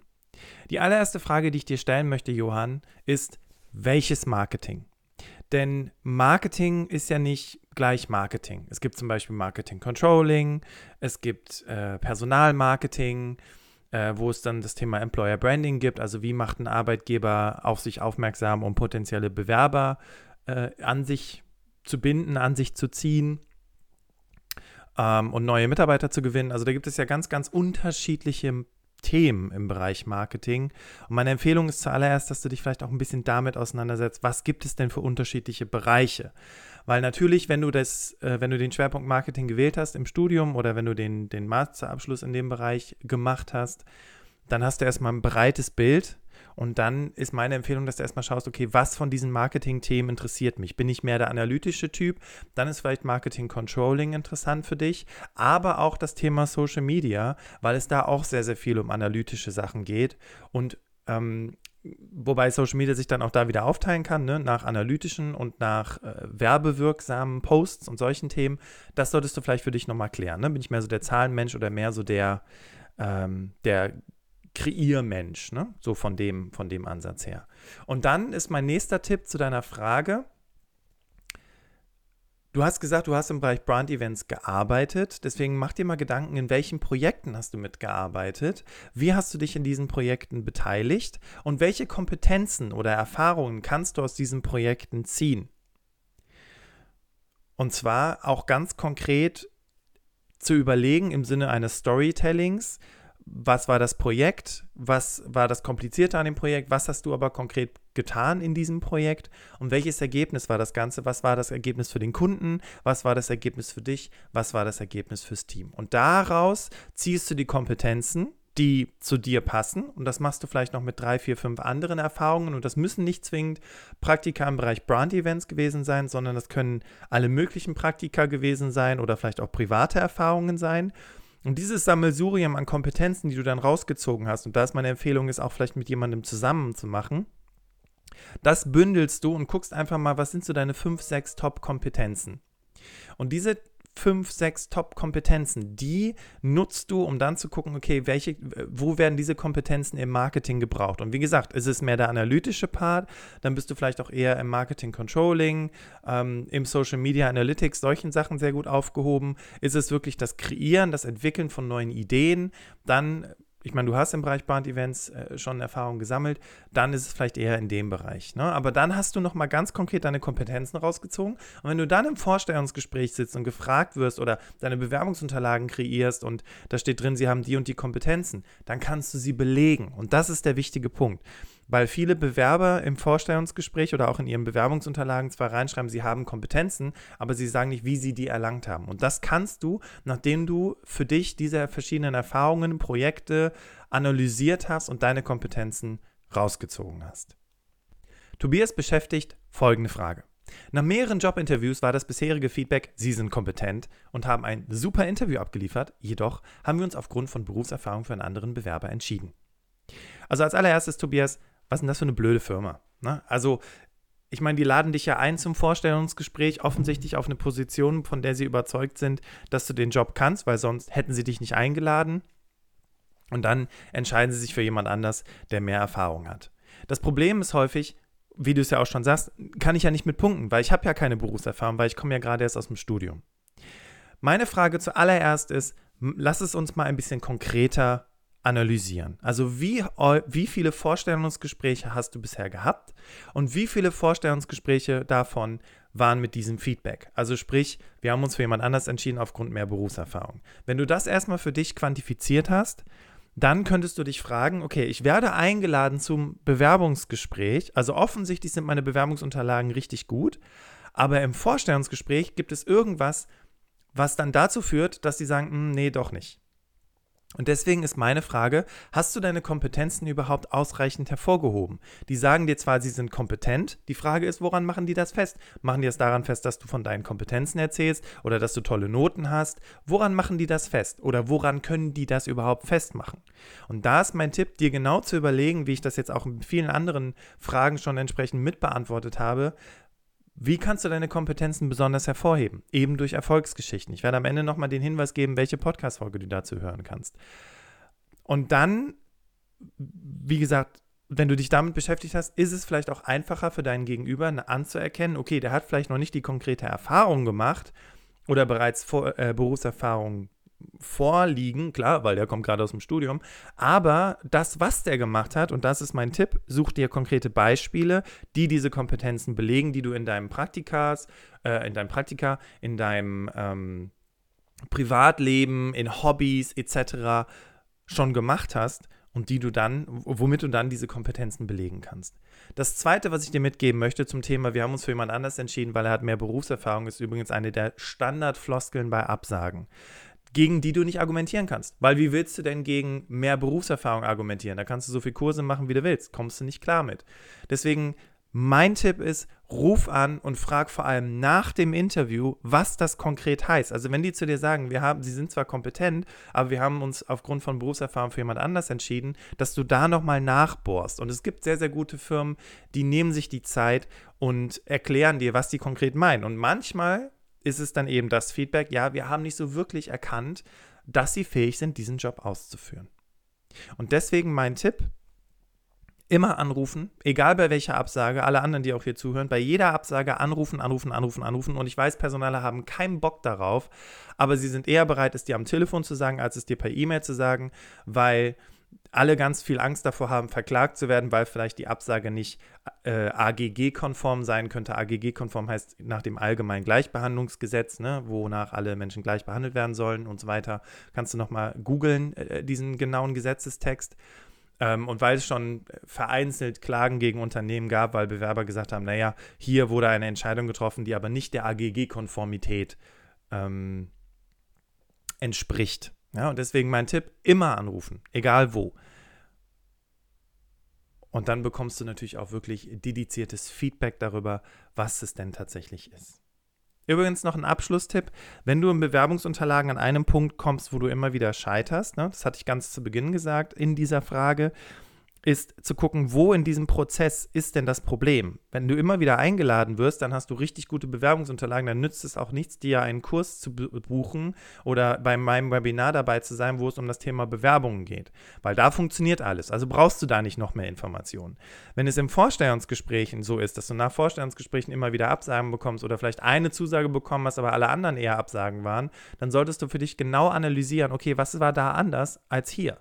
Ne? War das eine, warum du den Job bekommen hast, weil du gar kein Interesse an dem Job hattest und weil es eigentlich auch überhaupt nicht zu dir gepasst hat? Also wirklich genau nochmal auswerten und zu gucken, äh, was ist denn jetzt konkret das Problem? Und dann kannst du da auch dran arbeiten. Und wenn das Problem das Vorstellungsgespräch ist, was es übrigens bei den meisten Bewerbern ist, ähm, weil man da ja nicht weiß, wie man sich da entsprechend verkaufen kann, dann ist natürlich ein Webinar oder ein Coaching zum Thema Vorstellungsgespräche das Richtige und eben nicht zum Thema Bewerbungsunterlagen.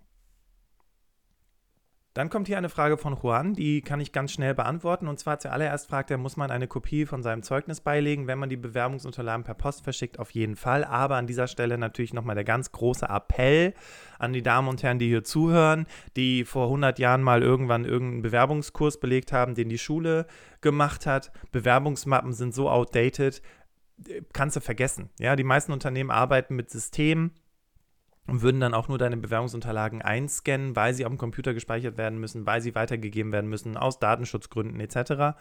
Deswegen ne, solltest du natürlich deine Zeugnisse anhängen, aber hier nochmal ein Tipp zu Zeugnissen. Schick wirklich nur so viel mit, dass du maximal 5 MB Gesamtbewerbungsunterlagen verschickst. Also wenn du jetzt alles an Zeugnissen verschickst und du die auch noch sehr, sehr hochwertig eingescannt hast, dann könntest du Probleme bekommen mit dem Versenden deiner Bewerbung, weil eben die Dateigröße viel zu groß ist.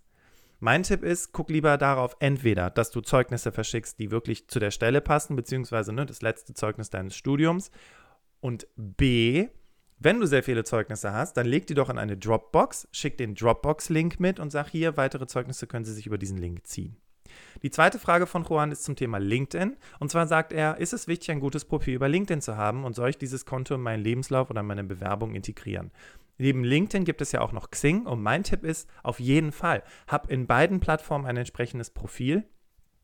Idealerweise mit dem Hinweis, dass du nach dem Berufseinstieg suchst. Das ist äh, etwas, was ich auch häufig mit meinen Coaches gemacht habe, dass wir dann immer sowas gesagt haben, ganz oben als letzte Berufserfahrungseintrag, sowas wie ähm, äh, Betriebswirt mit Masterabschluss sucht Einstieg im Bereich Marketing, damit es direkt sichtbar ist für die Menschen, die du, also die ganzen Personaler, die durch die Xing und LinkedIn-Welt scrollen und nach passenden Menschen suchen. Und dann hast du es nochmal ganz deutlich gemacht. Und dann ja auch den Link ähm, zu deinem LinkedIn- oder Xing-Profil entsprechend in deinen Bewerbungsunterlagen zu integrieren, in den Lebenslauf zu integrieren. Vielleicht mit einem mit äh, Google-Link-Shortener oder einem Vielleicht hast du das schon mal gesehen. bit.li ist ja so ein Link-Shortener. Damit kannst du deinen Link nochmal kürzen und ganz individuell bezeichnen. Zeigt auch nochmal, dass du eine etwas erweiterte Kompetenz hast, was diese Themen betrifft. Und kannst dann eben, damit der Link nicht irgendwie äh, ne, viel zu lang ist, kannst du den dann eben entsprechend in deinen Lebenslauf integrieren. Christian hat folgende Erfahrung gemacht. Er hat einen Abschluss in Luft- und Raumfahrttechnik an der FH Aachen und seit sechs Monaten bewirbt er sich. Bisher allerdings ohne Erfolg. Er fragt, soll ich meinem Anschreiben immer die Gehaltsvorstellung angeben, auch wenn es nicht gefragt wird? Zuallererst, lieber Christian, du sprichst von Gehalt. Und meine Frage ist, liegt es wirklich daran, dass du nicht eingeladen wirst, weil deine Gehaltsvorstellung zu hoch ist? Oder liegt es daran, dass du noch nicht den Mehrwert so hervorgehoben hast, dass die Personalerin oder der Personaler, der deine Bewerbung liest, erkennt, okay, du bist wirklich fähig, diesen Job auch auszuführen. Kurze Anekdote meiner Partnerin, Caro, sie hat sich nach ihrem Studium der Ernährungswissenschaften ebenfalls beworben bei vielen Jobs und hat immer Absagen bekommen. Und dann haben wir uns angeschaut, also dann sagte sie zuallererst, ah, ich glaube, ich bin zu teuer, ich glaube, mein Gehalt ist zu hoch, deswegen gehe ich direkt mit dem Gehalt runter oder erwähne es einfach gar nicht mehr. Das Interessante ist allerdings, das Ergebnis war nicht, dass ihr Gehalt zu, ähm, zu hoch war, oder dass sie ihr Gehalt hätte weglassen sollen, um eingeladen zu werden, sondern das Ergebnis war, dass sie sich, weil sie hat einen Masterabschluss gemacht, auf viel zu niedrige Positionen beworben hat. Das kann in ihrem Fall die Situation gewesen sein. Deswegen kann es auch bedeuten, dass du möglicherweise dich auf Jobs bewirbst, wo der Leser denkt, hä, dafür bist du völlig überqualifiziert. Bitte schau dich nach entsprechenden anderen Positionen um. Und deswegen trau dich ruhig, dich nach, äh, weiß ich nicht, höheren Positionen zu orientieren. Oder vielleicht orientierst du dich ganz nach hohen Positionen und solltest eher nach niedrigeren Positionen gucken. Das Gehalt ist nicht immer der ausschlaggebende Punkt. Vor allem, wenn du dich nach dem Studium bewirbst, sowieso nicht. Weil Gehalt spielt am Anfang der beruflichen Karriere zwar eine Rolle, weil du musst deine Miete bezahlen, ist aber nicht der Dreh- und Angelpunkt des Ganzen. Ja, du kannst es natürlich versuchen, indem du deine Gehaltsvorstellung weglässt. Aber was ich dir sagen möchte, ist, dass du gerade zu Beginn ja Berufserfahrung sammeln möchtest. Du möchtest verschiedene ähm, Erfahrungen sammeln, die du in der Theorie gemacht hast und die jetzt in der Praxis entsprechend umsetzen. Und deswegen ist das Gehalt nicht wichtig beim Berufseinstieg. Und was du ja auch nicht vergessen darfst, wenn du gerade in einem Unternehmen angefangen hast zu arbeiten, dann arbeitest du da vielleicht drei Jahre, fünf Jahre und dann wechselst du und dann kannst du meinetwegen danach gucken, wo du richtig viel Geld machen kannst, wenn das deine wichtigste Priorität ist.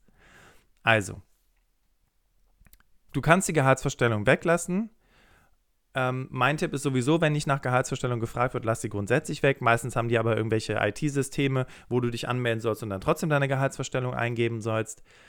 Und Gehalt ist, wie gesagt, nicht alles. Ne? Nur weil du eine Absage bekommst, es muss nicht unbedingt am Gehalt liegen. Und mein Tipp ist auch da, wie ich das eben schon gesagt habe, bei äh, Tobias, ruf an und find es heraus. Und wenn die nicht drangehen, sei penetrant. Du hast schon eine Absage bekommen, es kann dir also völlig egal sein. Also geh dran, ruf die an und find heraus, was wirklich das Problem ist. Und wie gesagt, es kann einfach sein, dass man gar nicht erkennt, was dein Mehrwert ist. Und hier nochmal der Appell, beschäftige dich wirklich konkret damit, was ist mein, mein Mehrwert für diesen Job und meine Motivation. Gerade am Anfang deiner beruflichen Karriere ist Motivation ein Riesenfaktor. Ja, warum hast du das studiert? Warum möchtest du in diesem Bereich? Was interessiert dich konkret daran? Patrick fragt folgendes. Und zwar geht es auch bei ihm um das Thema Berufseinstieg in die Wirtschaft. Er sagt, welche Tipps habt ihr hinsichtlich des Wechsels von einer stark wissenschaftlich geprägten Karriere, Master of Arts, hin in ein wirtschaftliches Unternehmen? Also grundsätzlich kann ich dir schon mal sagen, dass eine wissenschaftliche geprägte Karriere Master of Arts auch in einem wirtschaftlichen Unternehmen durchaus Anklang findet und auch sehr auf Interesse stößt. Das Wichtigste ist immer, immer wieder Mehrwert hervorheben und Motivation. Warum jetzt in ein wirtschaftliches Unternehmen? Warum in diese Branche? Was interessiert dich daran? Warum möchtest du dahin? Und vor allem, was ist denn dein konkreter Mehrwert, wenn du aus einer wissenschaftlich geprägten Karriere kommst, für das Unternehmen? Das musst du hervorheben. Dann fragt Patrick aber noch, wie hält man die Motivation langfristig aufrecht, Bewerbungen zu schreiben? Mein Tipp ist, bring Abwechslung in den Bewerbungsprozess und organisiere dich so, dass du dir gewisse Zeitblöcke setzt. Fang nicht einfach an, morgens aufzustehen und zu recherchieren und recherchiere, recherchiere, recherchiere und dann irgendwann schreibst du mal eine Bewerbung raus, sondern setze dir konkrete Blöcke. Ja? Blöcke, in denen du nur recherchierst. Blöcke, in denen du einfach nur anrufst und Unternehmen anrufst und nachfragst. Blöcke, in denen du dir von anderen Menschen Geschichten anguckst oder, oder, oder ähm, deren, deren Profile anschaust in Xing und LinkedIn, um zu gucken, was haben die konkret gemacht. Also, dass du dir konkrete Blöcke erarbeitest oder festlegst, in denen du unterschiedliche Aufgaben machst. Mein Tipp, zum Beispiel, Du hast einen Blog, wo du die ganze Zeit nur nachhakst, schreibst E-Mails, rufst an, ähm, dann hast du einen Blog, wo du deine Bewerbungen versendest, dann hast du einen Blog, wo du nach Bewerbungen recherchierst. Ja, und so bringst du Abwechslung rein und feiere jeden kleinsten Erfolg. Der erste Erfolg könnte sein, du hast Jobs gefunden, die dich interessieren. Der zweite Erfolg könnte sein, du hast eine Bewerbung fertiggestellt, mit der du happy bist. Der dritte Erfolg könnte sein, du hast sie verschickt. Der vierte Erfolg könnte sein, du hast Rückmeldung bekommen. Positive Rückmeldung, ähm, du wirst vielleicht eingeladen, du hast ein Telefoninterview oder was auch immer. Und selbst bei einer Absage, mein Tipp, ruf an oder schreib eine E-Mail. Versuch herauszufinden, warum du eine Absage bekommen hast. Setz dich mit anderen Menschen auseinander und sammel deren und sprich mit denen und, und guck, was bei denen, was die für Erfahrungen gemacht haben, wenn die eine Absage bekommen haben, welche, welche Quintessenz die daraus gezogen haben der Punkt ist, leider ist Bewerben und es ändert sich nach und nach. Ich merke das und das ist auch meine ganz persönliche Mission, dieses Thema Bewerbung aus so einem Einzelkämpfer-Dasein in ein, in ein Gruppendasein zu holen. Ja, dass Menschen sich gegenseitig unterstützen und supporten. Und mein Tipp ist wirklich, sprich mit anderen Menschen, sammel Erfahrungen. Und dann ist noch ein ganz anderer Faktor und das ist das Warum. Ein ähm, ja, Motivationsredner hat mal gesagt, wenn das Warum groß genug ist, kommt das Wie von ganz alleine. Warum bewirbst du dich? Das ist eine völlig legitime Frage. Und wenn du sagst, eigentlich habe ich voll keinen Bock und bin hochgradig demotiviert, dann kann man auch da wieder reingehen und das sich anschauen. Ja, solange für dich deine, also es könnte auch sein, Achtung, jetzt wird es ein bisschen gefährlich, es könnte auch sein, dass du merkst, dass dich das überhaupt nicht wirklich interessiert. Du hast zwar dieses Studium gemacht, du hast ein wissenschaftlich geprägtes Studium gemacht und hast gesagt, okay, ich mache das und vielleicht bedingt durch die Eltern, bedingt durch die Familie, wen auch immer, aber eigentlich ist es nicht das, was du wirklich willst. Aber dann haben wir eine andere Situation und dann musst du dich damit noch auseinandersetzen, ähm, ob es vielleicht wirklich das ist, was du machen möchtest. Aber mein Tipp ist, trotzdem, selbst wenn du gar nicht so richtig weißt, ob es das ist, was du eigentlich willst, du solltest trotzdem Erfahrung sammeln. Ja, und deswegen ist mein Tipp, versuch Erfahrung zu sammeln in dem, was du als Abschluss gemacht hast, um zu gucken, ob es auch wirklich zu dir passt. Weil ich kann dir eins sagen, die, also du hast niemals du weißt niemals zu Beginn, ob das, was du studiert hast, wirklich das ist, was du die nächsten 10, 20 Jahre machen möchtest. Warum hast du dein Studium ausgewählt? Wahrscheinlich, weil es dir irgendjemand gesagt hat, dass das eine gute Richtung ist oder weil du das, weil du irgendein Inter Interesse in einer Richtung hattest. Jetzt merkst du aber vielleicht gerade, ah, hm, irgendwie merke ich, dass es doch nicht so spannend ist, habe ich im Praktikum festgestellt. Okay, gar kein Problem. Aber ganz klar, die Frage, warum bewirbst du dich überhaupt, ist eine so zentrale Frage, die sich die wenigsten Leute stellen. Und deswegen stell dir diese Frage, warum bewerbe ich mich? Warum will ich einen Job in dem Bereich? Warum habe ich in dem Bereich überhaupt studiert? Und wenn du dann für dich deine Motivation findest und deinen Antrieb wiederfindest, warum du das gemacht hast, dann bist du unstoppable, das kann ich dir sagen. Weil dann ist deine Motivation so groß, dich da reinzuhängen, ähm, über den Tellerrand zu gucken, andere Wege zu suchen, mit Menschen zu sprechen, etc., etc. Und dann kommst du auch dahin, wo du wirklich, wirklich, wirklich hin möchtest. Okay, wir haben noch ein paar letzte Fragen und zwar habe ich hier noch eine von Fondop und dann kommen noch vier Fragen von Lara und dann kommen wir langsam zum Ende der Podcast-Folge. Und zwar sagt Fondop, ich habe Pflege studiert und dann anschließend einen Master in Public Health absolviert. Jetzt suche ich erfolglos einen Job mit meinem Master und ich möchte wissen, ob ich mich ja runterstufen soll, ne? als Pflegefachkraft zu arbeiten und ähm, worauf kann ich dann mit der Qualifikation Public Health am besten achten? Also, wenn Menschen solche Fragen stellen, dann bin ich immer sehr, sehr aufmerksam, was die konkret meinen. Liebe Fondop, was heißt erfolglos?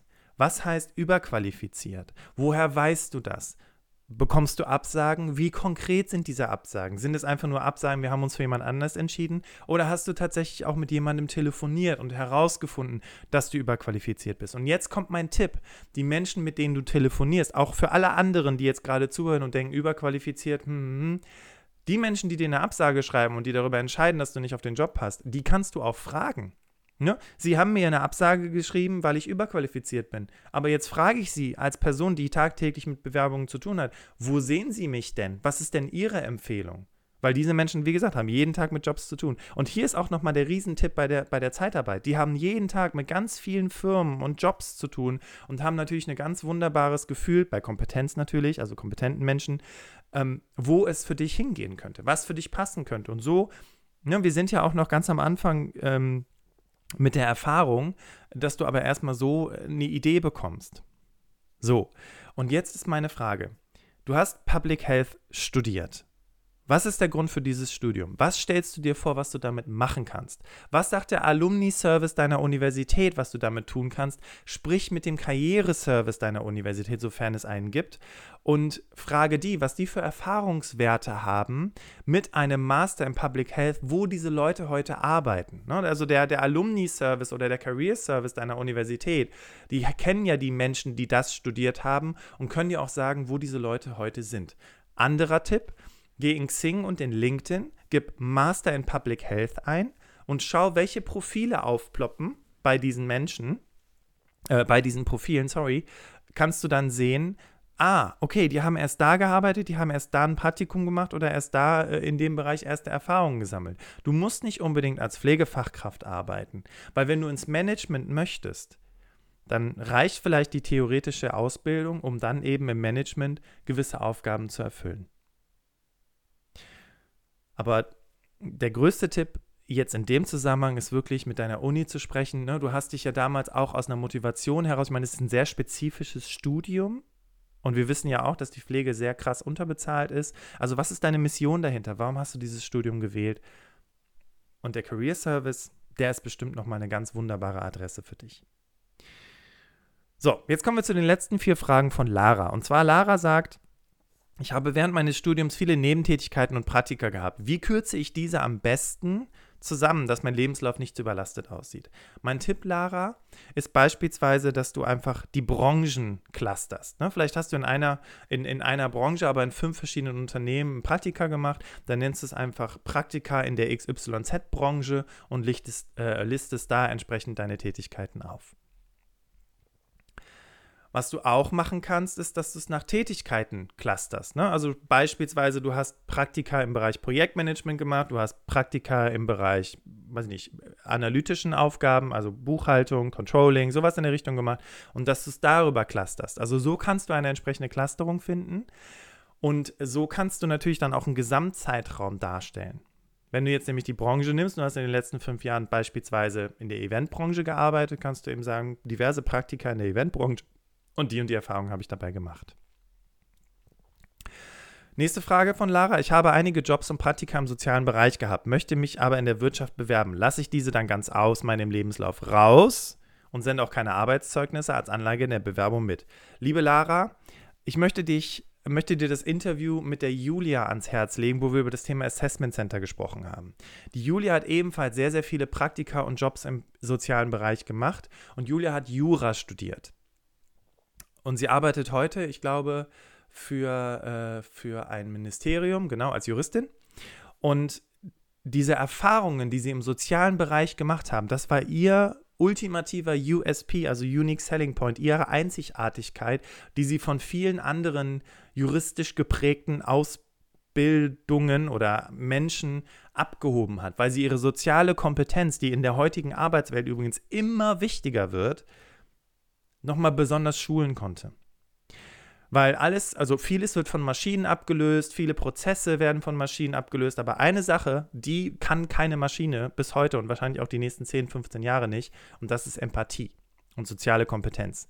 Und diese soziale Kompetenz kannst du eben schulen und diese soziale Kompetenz solltest du unbedingt hervorheben in deinem Lebenslauf. Mein Tipp ist, wenn du dein Anschreiben formulierst und da steht sowas drin wie, äh, sie äh, haben, also in der, in der Stellenausschreibung steht sowas drin wie, keine Ahnung, Durchsetzungsstärke, Verhandlungskompetenz oder solche Themen. Erinnere dich an Situationen in deinen sozialen Praktika, wo du verhandeln musstest. Und verhandeln ist nicht immer Geld. Ne? Verhandeln ist ein neuer Prozess. Verhandeln ist vielleicht, ich sprach von Julia, die hat in der Bahnhofsmission gearbeitet, die hat verhandelt, ob jetzt diese fünf Jungs sich jetzt hier kloppen oder ob die gesittet auseinandergehen und sich eben nicht kloppen und hat dadurch mit diesen fünf Jungs da verhandelt und diskutiert und sich auch entsprechend durchsetzen müssen. Und ähm, Julia ist jetzt keine Frau von zwei Metern und zwei Meter Breite, sondern eher eine zierliche äh, junge Dame und äh, wie sie es gemacht hat. Und genau solche Erfahrungen sind Gold wert für deinen Job. Deswegen mein Tipp, hebe sie unbedingt hervor. Baue sie in dein Anschreiben rein. Schreibe vielleicht in deinem Lebenslauf äh, wenn du oben ein kleines Kurzprofil machst, ähm, soziale Kompetenz in den Bereichen XYZ durch meine Erfahrung in sozialen Praktika. Sowas in der Richtung. Aber wenn du dazu nochmal eine Frage hast, schreib mir gerne an hallo@berufsoptimierer.de. Letzte Frage. Was ist grundsätzlich wichtig bei der Auswahl von Anlagen zu meiner Bewerbung? Relevanz. Ja, was ist wichtig? Was passt zu der Stelle? Und jetzt hast du ja gerade schon gesagt, ah, soll ich die sozialen Praktika und so weiter weglassen? Nein, aber du kannst sie ja bündeln. Wir haben ja gerade schon über das Thema Bündelung gesprochen. Übrigens auch zum Thema die ganzen sozialen Praktika, ne, kannst du auch sagen, Erfahrung im sozialen Bereich und listest nur die Tätigkeit und nimmst einen Gesamtzeitraum.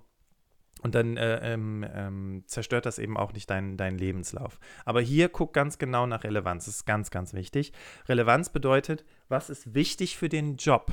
Nicht wichtig für dein Profil, sondern wichtig für den Job, auf den du dich bewirbst. Welche Zeugnisse, welche Erfahrungen überzeugen die Leserin, den Leser davon, dass du die richtige Person für den Job bist? Und jetzt kommen wir zur letzten Frage dieser Podcast-Folge und äh, zur letzten Frage von Lara. Es wird häufig empfohlen, wenn ein Ansprechpartner bei der Stellenausschreibung genannt ist, diesen bereits vor dem Bewerben zu kontaktieren. Was ist bei einem solchen Kontakt wichtig? Was sind gute Themen für einen solchen Kontakt? Ihr habt die Drei-Spalten-Matrix im Webinar kennengelernt. Die Drei-Spalten-Matrix, ich fasse es nochmal kurz zusammen. Linke Spalte, was ist die Stelle? Mittlere Spalte, was meinen die damit? Was bedeutet das für mich? Rechte Spalte, was habe ich zu bieten oder was habe ich stattdessen zu bieten? Diese Drei-Spalten-Matrix ist das ultimative Tool, um eben die Ansprechpartner im Vorfeld anzurufen. Warum? Die meisten Menschen, die vorher anrufen, diese Tipps übrigens, ne, man soll vorher jemanden kontaktieren und dann sind da so Tipps wie, ja, fragen Sie, ob, Sie die, ob die Stelle noch frei ist oder äh, bis wann man sich bewerben kann. Das sind Fragen, bei denen die, Be die Personaler im Dreieck springen und völlig genervt sind. Weil diese Fragen, äh, das hält die ja voll vom Job ab. Aber wenn du ein interessantes Gespräch aufbaust, und dann komme ich gleich auch zu deiner Frage, Lara, wenn du ein interessantes Gespräch aufbaust, indem du clevere Fragen stellst. Ja, ich habe gelesen, sie suchen jemanden im Projektmanagement und dabei ist es äh, in ihrer Position davon, äh, wird in ihrer Position davon geschrieben, dass man mit internationalen Kunden arbeitet. Was bedeutet denn konkret internationale Kunden? Ist man dann innerhalb von Europa unterwegs? Gibt es da Reisetätigkeit? Na, also, dass du, dir, dass du dir interessierte Fragen überlegst und diese dem Personaler stellst. Weil dann ist der Personaler oder die Personalerin auch eher bereit, sich mit dir zu unterhalten, weil du dich vorbereitet hast. Es gibt nichts Nervigeres als Menschen, die anrufen, völlig unvorbereitet, weil sie in irgendeinem Ratgeber gelesen haben, man soll anrufen, aber dann keine Ahnung haben, warum sie anrufen und was sie eigentlich konkret wissen wollen. Deswegen mein Tipp, bereite dich auf jedes dieser Vortelefonate, übrigens auch unbedingt an jede andere Person, die hier zuhört, immer anrufen, immer, immer, immer, immer, immer anrufen, wenn eine Telefonnummer drin ist, aber bereite dich vor. Also Drei-Spalten-Matrix, gute Fragen vorbereiten, Interesse wecken. Das kannst du tun, indem du eine Frage stellst, wie beispielsweise die, die ich gerade gestellt habe. Und dann sagt der Personaler, ja, Sie müssen sich das so vorstellen. Ähm, also äh, ja, es ist eine internationale Reisetätigkeit und wie Sie vielleicht auch auf unserer Webseite gesehen haben, sind wir auch in Afrika unterwegs. Und da suchen wir eben Menschen, die ja, sich mit dem Markt auskennen. Dann kannst du sagen, das ist jetzt wieder Interesse wecken. Ach, wunderbar. Ähm, zum einen habe ich mir bereits mehrere ähm, Work and Travels in Afrika gemacht oder Australien, was auch immer du willst. Ähm, und äh, kenne mich dadurch mit der Kultur sehr, sehr gut aus. Und äh, bei mir in der Verwandtschaft äh, gibt es auch jemanden, die hat einen afrikanischen Mann geheiratet und dadurch haben wir auch sehr, sehr viel Kontakt mit der afrikanischen Familie. Zum Beispiel. Ne? Und so kannst du Interesse wecken und auch signalisieren, hey, das, was ihr sucht, äh, da bin ich so einzigartig geprägt oder habe entsprechende Erfahrungen gesammelt, dass das mega gut passt. Und dann der letzte heiße Tipp, wenn du angerufen hast, weil du hast den am Telefon, ja, jetzt musst du auch irgendwie den Sack zumachen. Das Telefonat ist so gelaufen, dass ihr gemerkt habt, hey, das passt sehr, sehr gut. Dann sagst du folgendes. Also, Herr Schmitz, Frau Meier, ich kann Ihnen jetzt in den nächsten fünf Minuten meinen Lebenslauf zuschicken. Wo soll ich ihn hinsenden? Nächsten fünf Minuten Knappheit. Vielleicht die Marketingleute, die hier zuhören unter euch, die werden jetzt schmunzeln. In den nächsten fünf Minuten kann ich Ihnen meinen Lebenslauf zusenden. Und vielleicht habt ihr noch was anderes rausgehört. Ich habe nicht Bewerbungsunterlagen gesagt, sondern Lebenslauf. Also für diejenigen, die sich ultra schwer damit tun, ein Anschreiben zu formulieren, aber richtig gut am Telefon sind, die haben sich jetzt das Anschreiben erspart, weil sie nur vom Lebenslauf gesprochen haben. Für diejenigen unter euch, die sagen, nee, ich möchte aber schon eine komplette Bewerbungsmappe schicken, dann kannst du natürlich auch sagen, ähm, ich kann dir jetzt in den nächsten fünf Minuten meine Bewerbungsunterlagen zusenden. Wohin soll ich die senden? Ne? Oder du kannst auch fragen, wie kann ich die denn direkt an sie senden? Und manchmal hast du jemanden am Telefon, so war ich häufig auch in meinem Recruitment-Job, dass ich gesagt habe, ach wissen Sie, das war jetzt so ein interessantes Gespräch. Schicken Sie es direkt an meine direkte E-Mail-Adresse und dann ist es direkt in meinem Postfach gelandet, weil ich habe ja auch als Personaler ein Interesse, den Job zu besetzen. Ne? Also jemanden zu finden, der für den Job passt und diesen, äh, diesen Kandidaten schnellstmöglich vorzustellen. Weil ich bin ja auch an Zielen gebunden und muss Stellen besetzen und das möglichst schnell. Deswegen habe ich auch keine Lust, irgendwelche schwierigen Prozesse zu durchlaufen. Wenn ich da also quasi äh, ne, jemand an der Angel habe, der mega gut auf den Job passt, dann bin ich doch nicht bescheuert und mache mir da unnötig komplizierte Prozesse, sondern sehe zu, dass ich mir das relativ schnell alles ähm, äh, vorbereitet bekomme und dass es direkt an mein Postfach geht. Also, wir haben jetzt, ich gucke jetzt mal gerade auf die Liste, im Schnitt über 40 Fragen beantwortet. Und ich möchte dir, und das wirst du, das kannst du in den Show Notes nochmal finden. Ich hatte ja schon zu Beginn gesagt, schau in die Show Notes, falls du sagst, okay, ähm, mich interessieren jetzt nicht über anderthalb Stunden Podcast-Folge, ich will aber dieses konkrete Thema wissen. Deswegen habe ich dir die Show Notes entsprechend aufbereitet, damit du nochmal reinspringen kannst. Und du findest natürlich auch noch in den Show Notes die entsprechenden Podcast-Folgen, die ich erwähnt habe. Zu guter Letzt habe ich noch ein Angebot. Und zwar, wenn du sagst, ich brauche Unterstützung bei meinen Bewerbungsunterlagen, beim Thema Vorstellungsgespräche oder sogar bei dem Thema Gehaltsverhandlungen im Vorstellungsgespräch, möchte ich dir sehr unsere Live-Webinare ans Herz legen. Die Berufsoptimierer Live-Webinare finden zweimal die Woche statt, nämlich dienstags und sonntags. Dienstags um 18 Uhr, sonntags um 10 Uhr. Das heißt, für jeden ist eine passende Uhrzeit dabei. Schau auf jeden Fall einfach mal auf unsere Webseite berufsoptimierer.de slash Webinare Da findest du die unterschiedlichen Webinare, kannst dir die einzelnen Webinare nochmal im Detail angucken, was machen wir da konkret und kannst dann eben, wenn du da auf Jetzt Termin auswählen klickst, kannst du gucken, welche Termine entsprechend für dich passen. Für alle diejenigen, die diesen Podcast jetzt gehört haben, gibt es natürlich auch nochmal einen entsprechenden Rabatt, den du auch in den Show Notes findest. Einen entsprechenden Rabatt auf die, ähm, auf die Webinare. Und ja, Ladies and Gentlemen, wenn ihr eine Frage habt, wenn ihr was wissen möchtet, dann habt ihr zwei Möglichkeiten, mit mir in Kontakt zu treten. Variante Nummer eins ist, ihr sendet eine E-Mail an hallo@berufsoptimierer.de und ich beantworte gerne eure Fragen. Oder ihr schickt eine WhatsApp an die 01573 493 5200 und dann wird die Sarah, die Sarah betreut diesen WhatsApp-Account von uns bei den Berufsoptimierern, aber die leitet mir alles weiter. Ihr könnt Sprachnachrichten schicken, ihr könnt Messages schicken, Videos schicken, was immer ihr wollt. Und ich beantworte eure Fragen gerne über diesen WhatsApp-Account und äh, ist vielleicht auch für viele einfacher, als eine E-Mail zu schicken. Und ähm, genau, da hast du dann nochmal die Telefonnummer. Wenn dir der Podcast, die heutige Folge und der ganze Input gefallen hat und du sagst, hey Bastian, das war richtig, richtig hilfreich, vielen Dank. Ich mache natürlich auch in Zukunft weiterhin solche Podcast-Folgen, aber eben auch ganz viele andere Themen. Du findest es ja nochmal in den Shownotes zu welchen Themen. Dann abonniere diesen Podcast dann verpasst du auch keine weitere Folge mehr. Und wenn du mal wissen möchtest, was passiert hinter den Kulissen beim Berufsoptimierer Podcast, aber eben auch mal so ein paar, ja, ich sag mal, Daily Inspirations zum Thema Bewerbung, Karriere haben möchtest, dann abonniere bzw. folge uns auf Instagram. Findest du einfach unter Berufsoptimierer einfach bei Instagram eingeben.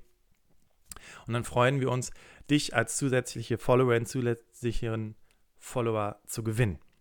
Ich danke dir vielmals, dass du dir die Zeit für dich genommen hast, diese Podcast-Folge zu hören. Also für diejenigen, die jetzt hier komplett die ganze Folge gehört haben, Respekt. Äh, krass. Ähm, ja, es war auch viel zwischen den Zeilen zu finden.